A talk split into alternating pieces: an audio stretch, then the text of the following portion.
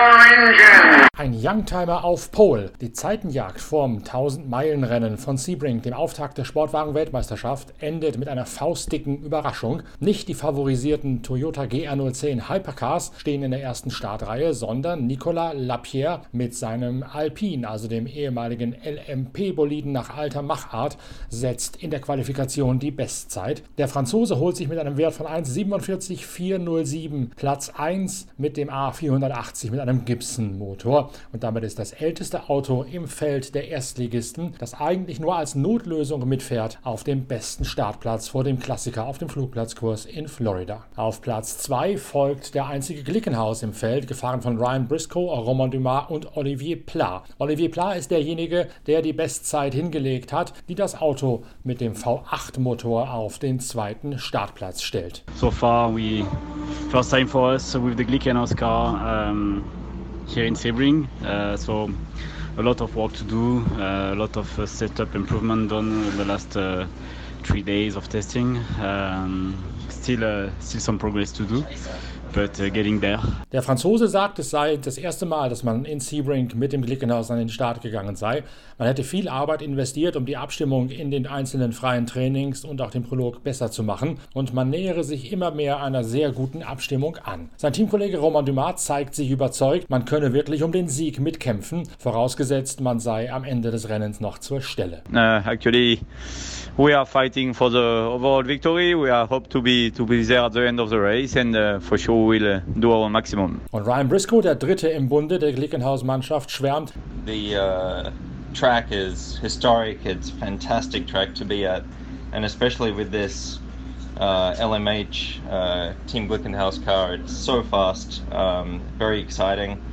We're working very hard to uh, fight for the overall victory here, and testing has been a lot of fun. We've had some good sessions, some not so good session, but we keep working hard for a strong result in qualifying and the race and look forward to hopefully a strong finish. Die Strecke sei geschichtsträchtig und fantastisch. Mit dem Glickenhaus LMEH gehe es sehr schnell um die Ecken. Das erklärte Ziel sei es, um den Sieg mitzukämpfen. Einige der freien Trainings und Tests seien schon sehr vielversprechend gelaufen, andere nicht so, aber man arbeite bis zum Rennstart hart daran, die Abstimmung zu optimieren. Stammleser der Zeitschrift Pitwalk wissen, dass der Glickenhaus in einigen Details heftig überarbeitet worden ist für sein zweites Jahr in der LMH, also in der Hypercar-Kategorie der Sportwagen-Weltmeisterschaft. Es gibt unter anderem eine neue Bremse, es gibt eine neue Aerodynamik, Dynamik, was es damit auf sich hat, das steht in einer großen Technikgeschichte in der aktuellen Ausgabe Heft Nummer 65 der Zeitschrift Pitwalk, wo der Glickenhaus, der Publikumsliebling im Kampf David gegen Goliath, in allen Details durchleuchtet wird. Toyota muss sich hinten anstellen. Der Beste der LMP2 ist sogar noch vor die Toyota auf die dritte Position gefahren. Niklas Nielsen sorgt dafür, dass der Beste der GR010 nur auf Platz 4 steht. Niklas Nielsen mit seinem LMP2 aus der AF Corse Mannschaft mit 1,49,014 4, nämlich drittschnellster.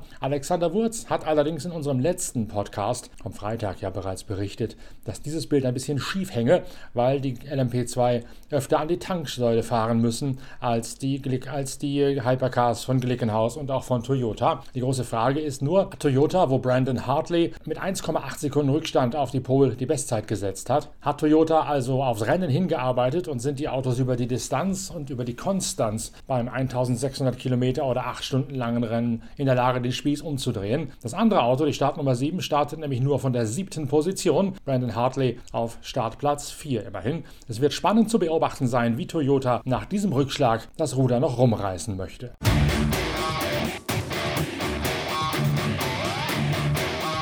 In der GTE Pro besetzt Porsche die erste Startreihe. Zunächst setzt Gianmaria Bruni die Bestzeit im zweiten Anlauf nach einer Unterbrechung wegen roter Fahne, kontert dann Michael Christensen und unterbietet die Zeit von Gianmaria Bruni. Die Bestzeit vom Dänen 1,57,233. Ah, was difficult. Uh, yeah, just having the red flag. I was not really sure how much the tires cooled off in that red flag period. Um, but yeah, tried to get prepared for the for the two flying laps, which was important. The second flying lap because I did mistakes on first flying lap. So first flying lap was a few mistakes locking up the tires. Second flying lap was good, but of course the peak of the tires was maybe not the, the best anymore. Er hätte nach der roten Fahne nicht genau gewusst, wie sehr die Reifen ausgekühlt seien. Bei seiner ersten fliegenden Runde hätte er sich noch verbremst und einen Bremsplatten eingefahren. Die zweite Runde sei dann fehlerfrei gewesen, auch wenn die Reifen wohl nicht mehr optimal da gewesen seien, hätte es trotzdem noch zur Pole gereicht. Die Erwartungen fürs Rennen fasst Christensen kompakt zusammen. Uh, I expect a tough race. It's going to be tight. I'm sure Corvette, Ferrari will be there. Um, we just need to stay sharp. We are the best possible starting position, so hopefully we can use that to our advantage and um, yeah, stay cool and and clean throughout the race. Er gehe davon aus, dass die Corvette und auch die Ferrari, die hinter ihnen starten, Corvette übrigens Startplatz 3 mit Nick Tandy, auch schon zur Stelle sein werden und man sich vor denen in Acht nehmen müsse. Es gelte jetzt, den besten Startplatz ideal umzumünzen und im Rennen mit Köpfchen und besonnen zu agieren und sich aus allen Problemen rauszuhalten. Gian Maria Bruni, der sich seinen 911 RSR mit Richard Lietz teilt, steht auf Startplatz 2. Yeah, it was, it was good. It's good starting position for tomorrow. Uh, see what we can do and uh, uh, try to go from there.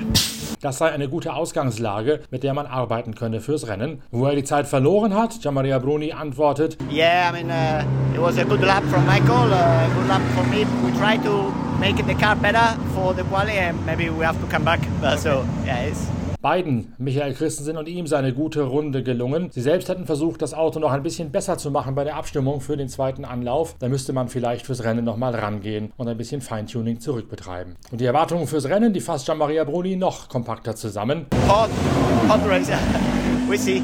Ein heißes Rennen erwartet der Italiener. Für Alexander Stehlich, den Projektleiter von Porsche, gibt es natürlich nach der ersten Startreihe seiner beiden Elfer Grund zur Zufriedenheit. Perfekter Start in, in die Saison. Ich meine 1-2.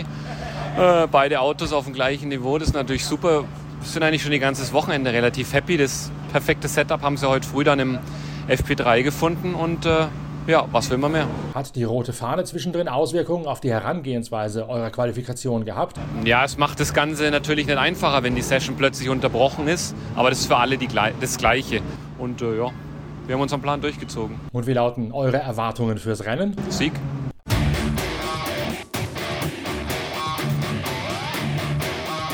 Damit also in aller Kürze die Zusammenfassung der Qualifikation vorm Auftakt der Sportwagen-Weltmeisterschaft. Wir sind dann mit der Rennanalyse wieder für euch da, mit allen wichtigen Stimmen aus dem Fahrerlager von Sebring. Bis dahin genießt die aktuelle Ausgabe der Zeitschrift Pitwalk. Wir hören voneinander, wir lesen uns und wir sehen uns bald auch wieder auf Pitwalk TV. Schön, dass ihr dabei gewesen seid. Bis bald, euer Norbert Okenga.